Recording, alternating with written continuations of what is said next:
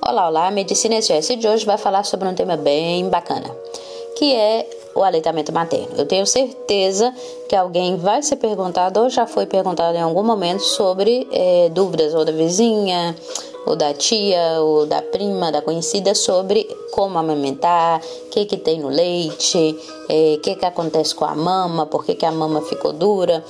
E são temas bastante importantes e para nada devem ser é, esquecidos nos estudos. É, de extrema importância e parece que é uma bobagem, todo mundo fala depois eu leio, depois eu leio e termina esquecendo desse tema ok?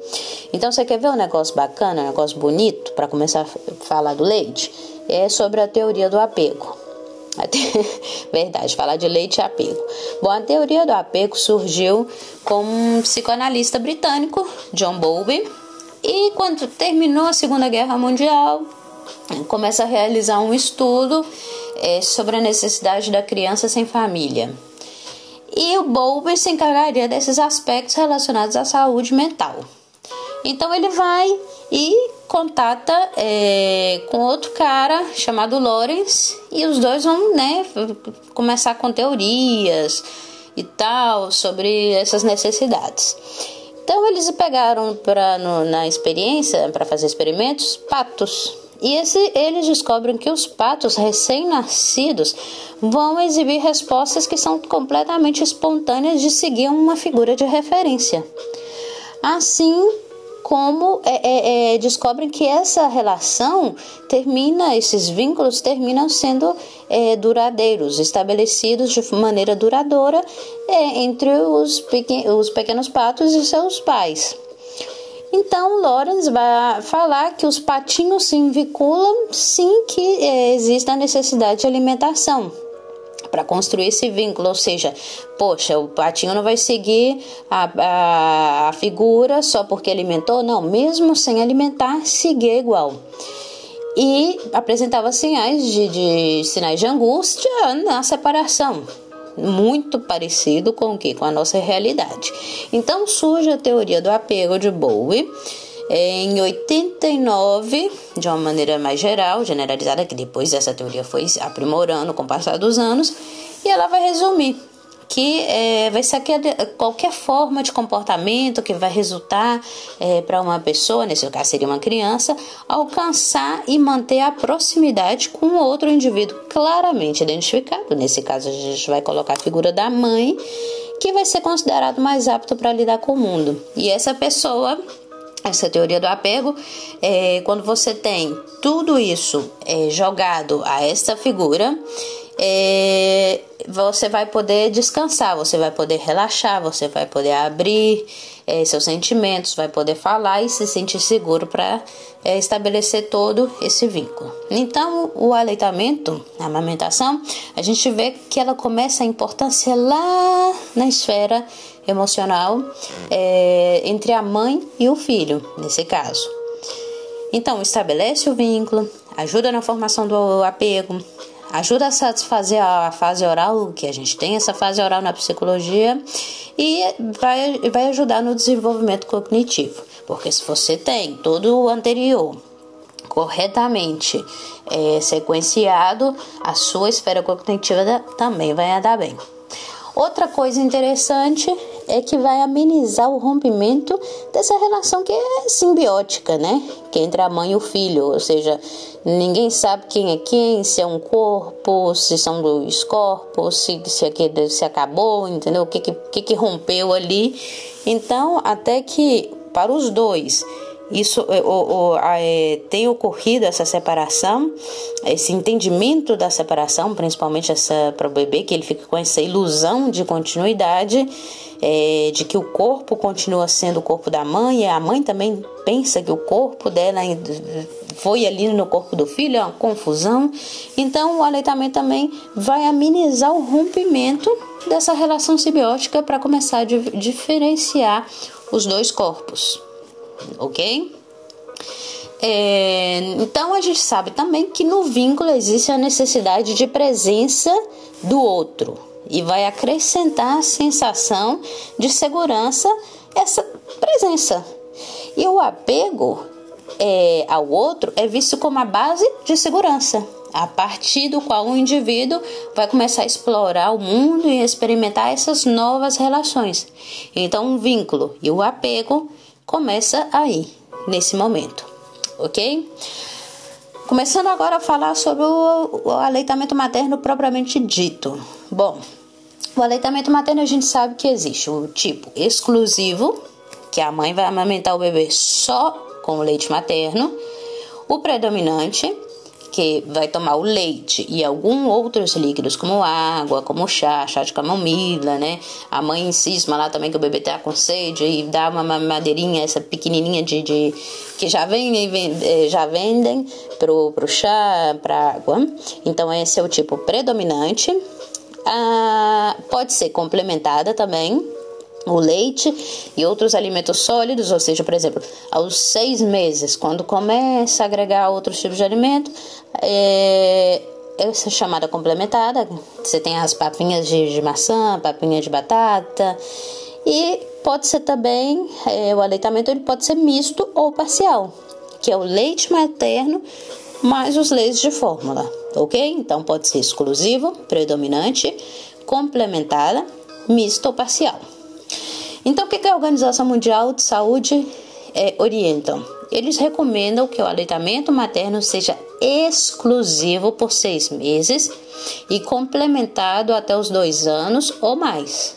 Beleza? Então, só leite materno durante os primeiros seis meses e até os dois anos ou mais você vai complementar com os alimentos sólidos.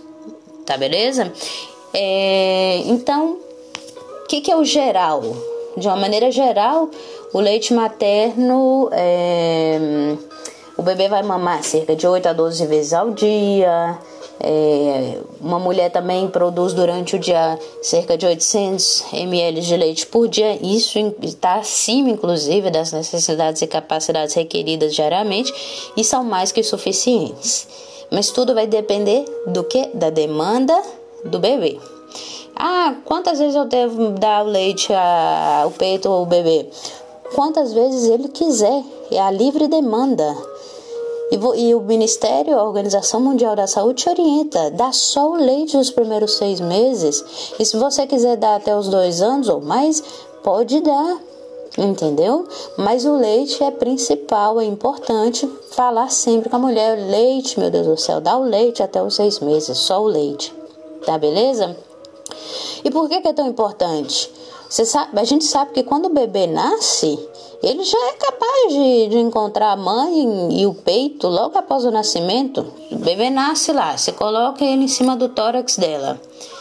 Aí é, eles vão decidir qual é o momento da primeira mamada. A gente sabe que se você. A hora ouro da amamentação, né? Tem hora ouro para tudo é, nos guidelines e tem a hora da amamentação, que é a primeira hora após o nascimento, aquela, aquele primeiro contato vai reduzir até 20% a mortalidade de morte neonatal precoce. Olha que interessante. Olha que uma, uma, uma mamada muda a vida de uma criança. Então o bebê quando nasce está lá em cima, nasceu, colocou em cima do tórax da mãe, ele já vai começar após algumas horas reconhecer a face, ele vai, eh, você coloca perto do, do, do peito, ele mesmo vai começar a buscar o peito e vai começar a, a, através dos reflexos primitivos a buscar o peito e vai começar a mamar. É um negócio de louco, né? É, uma, é maravilhoso. E aí vai ter aquele primeiro contato, olho no olho, é, vai começar a ter esses interesses, vai reconhecer o cheiro no primeiro momento, vai reconhecer a voz da mãe. É um negócio bonito demais para se falar, né? É coisa de louco. Bom, então por que, que a gente não recomenda introduzir os alimentos até os seis meses? Primeiro, por que, que eu não, não vou introduzir alimento até seis meses? A gente sabe que tá tudo imaduro ainda, gente. O bebê já não nasce com as coisas. Bebê não é um adulto pequeno, não tem nada a ver. Tá tudo imaduro. Então, se eu começo o alimento antes dos seis meses, eu vou aumentar o número de episódios de diarreia, eu vou aumentar o número de infecção respiratória, eu vou aumentar o risco de desnutrição, é, eu vou diminuir a absorção de nutrientes maternos. quando o bebê mamar. É, eu vou diminuir a eficácia da, da lactância como método é, anticonceptivo e vai ter menos duração, ou seja, inclusive mais gasto. Então, qual que é o benefício para a criança? É praticamente tudo o contrário do porquê não devemos introduzir alimento até os seis anos. A gente tem que lembrar que o leite, então, é capaz de potencializar o outro como um indivíduo saudável. Então, se você está amamentando, é, é um negócio não é mais que um ato de amor. É você tá ajudando essa pessoa a ser um indivíduo melhor lá, lá na frente. Então, número um, vai diminuir a mortalidade infantil. A gente já sabe então que a mortalidade por doença infecciosa é seis vezes maior em criança menor de dois meses que não tomou é, o leite da mãe. É, diminui Falei, agora vou repetir: em 20% a mortalidade neonatal precoce, quando ocorre essa primeira é, lactância na primeira hora de vida, após o nascimento, evita diarreia e evita infecção respiratória. A gente sabe que o leite tem o IgA secretória, a IgA secretória, que vai ser o principal anticorpo encontrado, atuando contra esses micro-organismos presentes nas superfícies da mucosa. Então, vai produzir anticorpo contra agente infeccioso com os quais a mãe já teve contato. Propicia, então, a proteção contra os germes mais prevalentes no meio daquele que a mãe vive. Olha que negócio bacana, que negócio maravilhoso. Tem GA, tem GM, tem GG, tem macrófagos, tem neutrófilos, tem linfocito B e T, tem a lactoferrina, lisozima e o fator bífido. O fator bífido é importante porque ele também favorece o crescimento do lactobacillus bífidos, que é a bactéria não patogênica que vai acidificar as fezes e vai dificultar a instalação de bactérias que vão causar diarreia. Olha que bonito. Tá vendo como é que tudo tem sentido? Vai diminuir o risco de alergias, como a dermatite atópica, que é muito frequente entre as crianças. E também a largo prazo, os benefícios a largo prazo também vai diminuir o risco de hipertensão, colesterol, diabetes, obesidade, sem contar que vai melhorar o desempenho cognitivo e intelectual do menino. Então, vai inferir lá na frente, na, quando ele estiver na escola aprendendo, ok? Beleza, bebê tem um tanto de benefício. E tem benefício para a mãe? Tem também. O benefício para a mãe aqui, começa lá, ó. É um excelente método anticoncepcional nos primeiros seis meses é, do parto, com 98% de eficácia quando ela esteja é, amamentando exclusivamente ou predominantemente e que ainda não tenha menstruado. Olha que bonito. Então, você quer evitar é, engravidar? Amamenta, minha filha. Amamenta exclusivamente durante os seis primeiros meses. Beleza? Vai diminuir o risco de câncer de mama, de ovário. Menor custo. Já viu o preço dos leites hoje em dia? Que são caríssimos. Então, olha que negócio bonito. Negócio completo e barato sem custo. Vai promover de novo o vínculo entre o afeto entre ela e o filho vai ajudar a perder o peso, ajuda a perder peso sim, incrível, né? Vai ajudar na evolução uterina e na é, remineralização óssea. Olha que negócio maravilhoso, tudo isso faz o leite. Aí fala assim, como é que é a comparação do leite materno e o leite de vaca? Você fala que não pode dar o leite de vaca, mas por quê? Primeiro a gente tem que lembrar de novo que a criança não tem todos os sistemas maduros renal não está maduro. Então, o leite de vaca tem três vezes mais proteínas.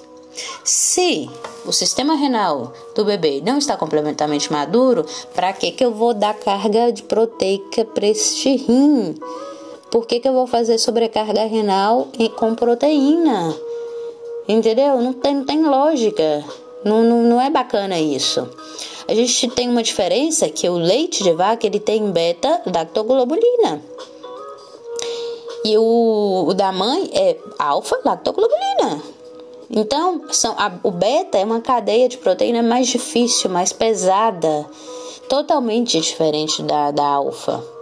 A gente tem que lembrar também que o leite de vaca tem sódio, tem potássio, tem magnésio, tem fósforo, que também ajuda nessa sobrecarga. Outra coisa importante, diminui a circulação enterohepática, induzindo a icterícia. Porque a gente tem que lembrar que o leite de vaca tem caseína. Então, gente, pelo amor de Deus, vamos lembrar dessa diferença da proteína. A mãe, a, o leite da mãe tem aquela proteína leve, a alfa-lactoalbumina, e a vaca tem beta-lactoglobulina, que é totalmente diferente. Uma é leve, outra é pesada. Beleza? Bom, é, lactose, hidratos de carbono. É, o leite materno vai oferecer lactose, significa mais calorias em relação ao leite de vaca. É, os lípidos, a quantidade de lípido vai ser praticamente a mesma, só que a do leite materno é de melhor quantidade e melhor quantidade, como os ácidos graxos essenciais, mielina, o bebê tá aí num negócio frenético com a mielina, vai começar a construir mielinização, etc. E mielina é o que? Mielina é gordura. Mielina é, é, é, você precisa de gordura para construir. Qual que é nada melhor que a, os ácidos graxos essenciais top top vindo do leite materno. Outra coisa também é a lipasa que vai estar na mama. Essa lipase ela está inativada na mama e quando sai lá do, do, do peito e vai para o estômago do, do bebê, é, vai ativar essa lipase e ela vai degradar melhor. Beleza? O, o ferro. O ferro, sim, ele é, tem em relação proporção a menor quantidade, mas uma melhor biodisponibilidade devido à lactoferrina sendo suficiente até os seis meses, ou seja, olha que interessante, o ferro da mãe, é, ah, você lê lá na caixa da, do leite de vaca, é enriquecido com ferro e não sei o que, beleza, você olha lá, nossa, esse aqui de vaca tem mais ferro que o leite da mãe, mas o da mãe, ele tem melhor biodisponibilidade devido que está com a lactoferrina, então, é suficiente até os seis meses de, de, de idade, não sendo necessário ser agregado antes. E o outro leite, o ferro, ele vai sofrer interferência se você der leite de vaca, através do cálcio do leite da vaca, que vai diminuir, por exemplo, sua absorção. Tá vendo? Outras vitaminas que vão ser agregadas posteriormente são as vitaminas A, C, D, zinco e vitamina K, por exemplo, que já dá lá na maternidade tá? Eu não sei se é, eu falei, acho que eu confundi, eu repeti as duas palavras quando eu estava falando da proteína. Eu falei que a proteína da vaca é beta-lactoglobulina e do leite materno é alfa-lactoalbumina. Não sei se eu misturei as duas, mas pelas dúvidas é bom aclarar. Então, o ferro, então, é suficiente. Ele, é, ele é melhor, ele é, tem uma melhor biodisponibilidade e vai ser suficiente até os seis meses de idade. Beleza? Características do leite. Até o, até o quinto dia vai ser o colostro. A mãe fala: Meu Deus do céu, o que é essa coisinha aqui amarela? Tão pouca quantidade. Isso não vai encher o menino? Vai encher sim vai encher porque é cheio de proteína. É, o leite é, é, é rico em, em GA, em vitamina E e A, linfocitos e macrófagos. É tudo que o menino vai necessitar para aquele momento da vida, é aquilo ali. E não precisa de grande quantidade, porque que estômago está maduro? Que estômago, estômago é pequenininho, é maduro. Ele já não nasceu querendo comer uma feijoada. Então, o colostro, que vai ser até o quinto dia, que tem aquela cor mais amarela, é, mais impregnado e porque ele tá, tem mais proteínas, contém mais proteínas e menos gorduras que o leite maduro, tá? Tem GA, grande quantidade de GA, vitamina E, vitamina A, linfocitos e macrófagos. Depois vem o leite de transição, do sexto ao 14, 14 dia, que vai aumentar gradualmente a sua concentração em lípidos, em, lacto, em lactosa e em vitaminas hidrossolúveis. E o maduro a partir do 15 é, dia, rico em vitamina hidrossolúvel, em lípidos, em lactosa. É, então se divide esse leite maduro, esse mesmo leite em três. No início da mamada, ele vai ser tipo uma solução. Ele vai conter mais sais, proteínas, vitaminas, água. Tá vendo que o menino sente sede? Você não precisa ficar dando água quando o menino acabou de nascer, porque o leite já tem água. Então, é essa solução que tem é, mais essas características. O meio do leite ele vai ser mais rico em caseína, sendo considerado uma suspensão. E já no final da mamada, por fim, o leite é basicamente uma emulsão. Ele vai ser mais amarelado porque tem beta-caroteno e é rico em gordura. Daí a importância da criança esvaziar bem a mama, que é o segredo da, do menino se sentir saciado. Lembra, você já escutou se a pessoa fala assim: Meu Deus, o menino fica com fome, esse leite não enche, esse menino. Gente, eu escuto isso demais. Não, o leite não enche, não. É porque você sabe se tá dando bem. Ah, como é que tá sendo a técnica da amamentação? Esse menino tá mamando bem até o final? Mamou o finalzinho, a última gotinha do leite é, que é onde que tá aí ó, o segredo de saciar a criança, é o final da mamada. Inclusive a recomendação é, mãe, quando ela fala assim, nossa, eu, preciso de um leite, porque ele tá chorando demais, ele não tá ficando cheio, e chora e fica com fome. E aí você pergunta assim, e qual foi a última, é, com qual último peito você deu? O leite. Aí ela fala assim: Eu dei aqui do direito. E, ah, e você inicia com qual depois? Agora, na próxima vez que ele quiser mamar, eu, ah, eu dou com o esquerdo, porque eu já terminei com o direito e agora eu dou com o esquerdo. É errado. Você tem que falar com a mãe assim: não, você tem que dar o leite, o peito, o último peito que ele mamou vai ser o primeiro que ele vai voltar a mamar. Mamou com o direito na última vez, continua com o direito e depois, quando terminar o direito, você já passa para o esquerdo, porque essa coisa gordurosa, essa capa de gordura, essa é, lípidos, entendeu? Vai ficar aí no final da mamada e é ele que vai ajudar o menino a engordar, que vai ajudar o menino a, a não ter fome. Esse é o segredo. Pequenos segredos, grandes sucessos, né? Então, qual é a técnica da amamentação? Bom, a gente sabe que a sucção é um ato reflexo né? O bebê ele vai aprender a retirar o leite do peito. Então, quando o bebê pega a mama adequadamente, é, vai, a gente tem que prestar atenção.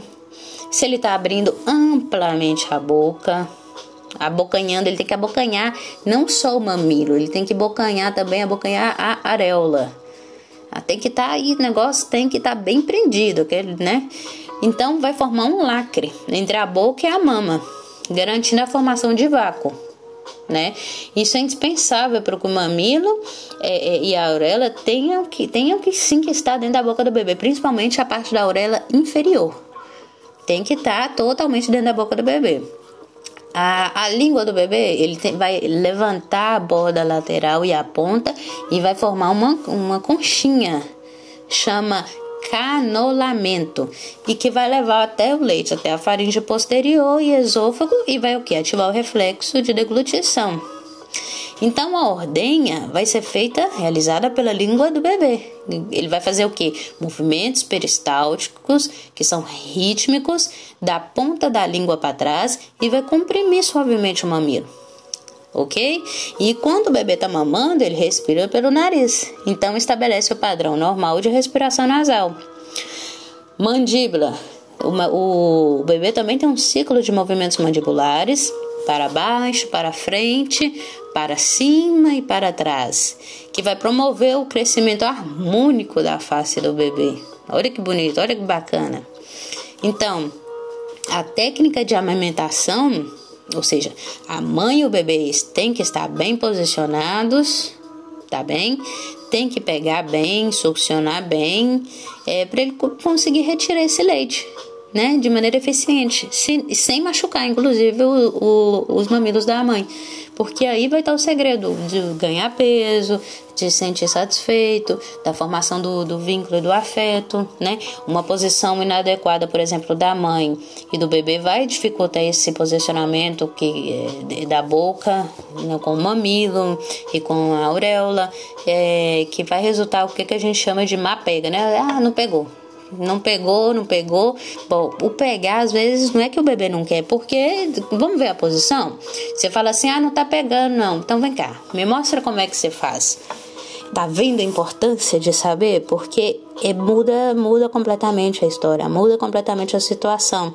Você sabendo como que deve ser é, a forma correta, você vai ensinar perfeitamente. Então, às vezes, ao invés de acrescentar leite para o bebê, porque tá com fome e tal, que não tá é, ficando cheio, às vezes é só mudar a forma com que a mãe tá sentada, com como ela coloca o bebê, tá beleza?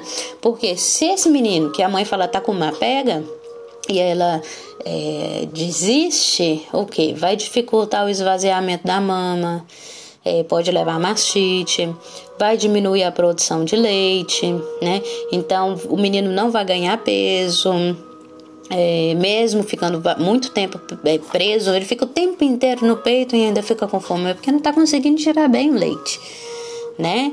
É, então tem que, tem que mudar, tem que pedir para avaliar, tem que pedir para mostrar como é que faz para você poder ensinar ok?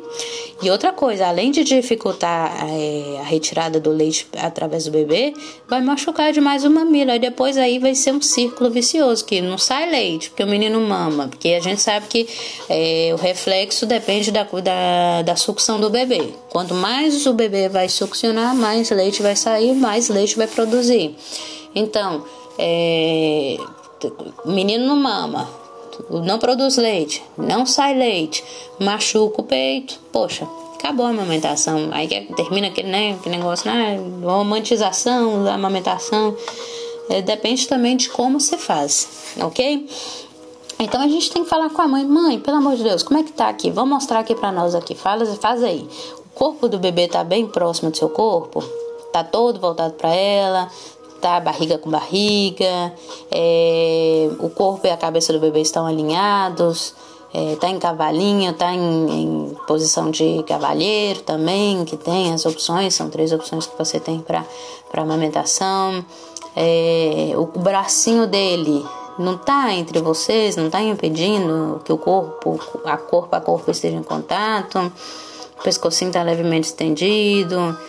A mãe, como é que a mãe segura é, o peito, ela segura com a pincinha, dois dedinhos assim com a pinça, ou ela segura corretamente em forma de C?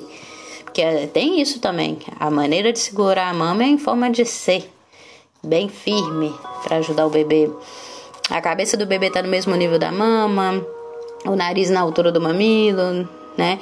É, ela tá espera, ela espera o bebê abrir bem a boca e abaixar a língua antes de colocar no peito. Ele tá abocanhando bem, né? Além do mamilo, a parte da auréola, aproximadamente 2 centímetros além do mamilo, ok? Então, o queixo do bebê vai tocar a mama, a deglutição é visível, é audível, tá beleza? Então a gente tem que pedir, quando existe alguma dúvida em relação a isso, a gente tem que pedir à mãe para mostrar como é que ela amamenta. A Organização Mundial de Saúde destaca quatro pontos chaves que caracterizam o posicionamento e a pega que são considerados adequados, ok? Então, quais são? Rosto do bebê frente a frente com a mãe, aquele contato olho no olho, aquela coisa maravilhosa aí que o bebê tá olhando para ela, ela tá olhando para o bebê. É, o nariz tem que estar na altura do mamilo, o corpo próximo ao da mãe, a cabeça e troncos alinhados, não o bebê com, né, como o pescoço de um lado, o corpo de outro, não, tem que estar totalmente alinhado e ele tem que estar bem apoiado. Como é que faz a pega adequada? Tem que ter mais areola visível acima da boca do bebê, não abaixo, abaixo tem que estar quase tudo coberto. A boca tem que estar bem aberta, o lábio inferior tem que estar virado para fora e o queixo tocando a mama ok? Bom, e quando eu sei que tá alguma coisa, tá, a mãe aí tá te mostrando como é que tá amamentando, aí como é que essa técnica tá inadequada? A bochecha e o bebê vão estar encovadas a cada sucção. Você vai escutar ruído da língua. Quando você. Gente, tá escutando ruído de língua, não tá amamentando mal. Não tem que escutar esse ruído da língua, tá? Se a mama tiver com a aparência de que está esticada, deformada, a mãe sofrendo, né, fazendo uma cara de dor, né? É, encontrando aí, falando, não, meu Deus, não é assim, tá errado. É, estrias vermelhas, área branquiçada, assim, esbranquiçada, achatada quando o bebê solta a mama, que está mostrando que essa mama está sofrendo. Aí você tem indicadores de, de que a técnica está inadequada, que tem que corrigir. Vamos lembrar também outra dúvida muito comum é quando preparar o desmame, é, pelo motivo que seja. Ou a mulher, infelizmente, ela tem muito pouco tempo é, para estar com, com o bebê, o que é uma lástima, tinha que ter mais tempo. Mas como é que é, né? A sociedade é cruel. É, então, quando ela tiver que começar a preparar o desmame, ou simplesmente porque ela não quer. Tem muita mulher que simplesmente não quer. É, continuar amamentando o bebê, é muito importante conversar com ela e, e pedir que esteja, que continue com a amamentação o máximo de tempo que ela puder e ela quiser. Obviamente que é um desejo próprio individual e cada um decide. Você orienta e a decisão é da mãe, ok?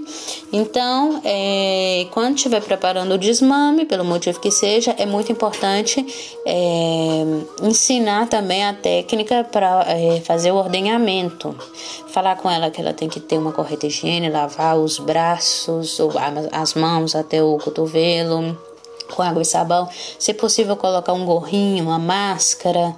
É, tem um frasquinho de vidro com tampa de plástico, porque quando for descongelar esse leite, utilizar esse leite, se, se faz através do banho-maria, né? É, tem que lembrar que tem que ter calma, tem que ter paciência, porque ordenar o leite leva é, aproximadamente de 20 a 30 minutos. Então a gente sabe que a mãe, por exemplo, quando voltou a trabalhar, ela tem aí é, 30 minutos, né? É, para realizar isso. Então se ela quiser ter um pouquinho mais de leite sobrando, porque é muito tempo que leva entre 20 a 30 minutos, ela deve começar esse ordenamento antes, para já deixar o leite congelado. É, então colocar no frasquinho de vidro, porque quando for esquentar, vai esquentar em banho-maria, né? É, e como é que conserva esse leite? Pergunta muito importante, atenção, atenção. Todo mundo pergunta e ninguém nunca sabe responder isso. Como é que conserva o leite? Você fala assim, ó, eu vou usar esse leite daqui a pouco. Daqui a pouquinho, em três horas, é, eu tô usando esse leite. Em menos de três horas eu tô usando esse leite. Bom, aí ele pode ficar na temperatura ambiente ok? Em duas horas, como muito, você vai usar o leite, já pode ficar em temperatura ambiente. Agora não, vou, vou precisar, vou usar, não sei, em 8 horas esse leite, em 9 horas esse leite, como muito, 10 horas, ele pode ficar até 12 horas na geladeira. Preferencialmente na primeira prateleira. E ela fala assim: não, esse leite eu quero congelar porque eu já tô aqui somando leite aqui para deixar na geladeira porque é, em 10 dias eu vou começar a trabalhar e eu preciso ter reserva, estoque aqui no, no congelador. 15 dias. Ok? Então, se vai usar quase imediatamente o leite, pode ficar até duas horas em temperatura ambiente. É, se vai usar é, em até 12 horas, um pouquinho mais de horas, ah, não, vou usar em 9 horas, pode ficar até 12 horas na geladeira, na primeira prateleira. E se você quer congelar, ele pode ficar até 15 dias no congelador. Beleza? Vamos lembrar que a descida do leite, ela costuma ocorrer até o terceiro ou quarto dia depois do parto. Depois a produção de leite se dá através dos hormônios e ocorre mesmo que a criança, ou seja, não esteja sugando, mas é, a produção depois é, vai dar sequência através da, da amamentação, é, da, da quantidade de vezes que ela vai sugar o leite, tá? É, então, o volume vai depender exclusivamente da demanda da criança. Já terminando, falta pouquinho, as contraindicações ao aleitamento materno. São muito poucas as contraindicações é, completas, porque chegaram à conclusão que muitas vezes é, o benefício da, do aleitamento ele ultrapassa as contraindicações e os riscos. Então, contraindicações absolutas são mães infectadas por HIV, é, mães infectadas por, pelo HTLV1 e V2, galactocemia, uma contraindicação absoluta, e alguns medicamentos é, que são, por exemplo, os antineoplásicos, a meldarona, sais de ouro, são completamente contraindicados. Outra afetação importante que é completamente contraindicada é a psicose. A psicose pelo risco de acontecer alguma coisa durante a mãe estiver amamentando e aí e a vida do bebê correr risco, ok? Agora a gente tem que ter em consideração que o aleitamento materno não deve ser contraindicado em algumas relações tuberculose. Por exemplo, mães que, que hum, é, já começaram o tratamento, ou ainda não é, começaram o tratamento, são basilíferas, é, o, a, chegaram à conclusão que é melhor usar o uso, usar máscara e restringir o contato de uma maneira é, cara a cara para evitar a transmissão através de gotículas e é, dá, é melhor que o bebê mame que o bebê não mamar só porque a mãe tem tuberculose, ok? Então, mãe com tuberculose é a mesma coisa que mãe com máscara amamentando, tá? Aí tem a, os poréns disso aí tudo, que são casos específicos. O bebê, por exemplo, vai receber isoniazida é, por três meses. Depois ele vai fazer um teste tuberculínico. É, se der positivo ou reativo, a doença vai ser pesquisada nesse bebê, principalmente se houve acometimento pulmonar, se a criança tiver né, contraído a doença. E aí depois vai reavaliar uma terapêutica que vai ser de novo isoniazida por mais três meses e tal, mas aí se o bebê não pegou tuberculose, que, que a mãe protegeu bem com, com a máscara e o bebê não pegou tuberculose, é, esse bebê vai poder receber a vacina BCG, mas isso é tema para outra conversa. Tuberculose contraindica? Não. Hanseníase contraindica? Não, não contraindica. Entendeu? tem que dar, é, a mãe que tem hanseníase vai dar, sim, é, o leite. Hepatite B e C contraindicam? Não contraindicam. Antes ficava, uau, hepatite B, hepatite C não pode dar. Não, pode sim, pode e deve, tá? Porque a gente sabe que hoje em dia se administra vacina, se administra imunoglobulina específica após o nascimento, que ele vai eliminar qualquer risco é, de transmissão via leite materno, tá bom? É, outra coisa, dengue tem contraindicação? Não, não tem contraindicação. Pode dar. Varicela, vamos lembrar que a varicela ela vai ter, vai ter o contágio cinco dias antes ou dois dias depois. Depois desse período, cinco dias antes ou dois dias depois, beleza, pode dar de boa. Fenilcetonúria. Fenilcetonúria vai ser avaliada de maneira individualizada de acordo com o grau da fenilcetonúria. Então não é mais uma contraindicação absoluta, ela vai ser relativa caso a caso. Consumo de álcool para aquelas mães que fumam, para aquelas mães que bebem, é, a gente tem que desestimular, falar não, vamos evitar e tal, não sei o que, mas a gente sabe que as pessoas elas é, vão fazer o que quiserem, então é melhor você é, pedir para evitar na quantidade. É, eventualmente, a gente sabe que o consumo considerado moderado de 0 a 5 gramas de álcool por quilo de peso da mãe por dia, o que seria um, um cálice de vinho ou duas latinhas de cerveja, é, é, considerado compatível com a amamentação. Você não vai passar álcool para a criança nesses valores, mas deve ser é, desestimado o consumo, ok? Gente, eu acho que é isso. É, tentei fazer o mais rápido, mais breve possível. São muitos detalhes e é um tema muito importante. Por favor, a gente tem que saber sobre a amamentação materna, tá bom? Sobre o aleitamento. Grande abraço, a gente se vê na próxima. Tchau, tchau.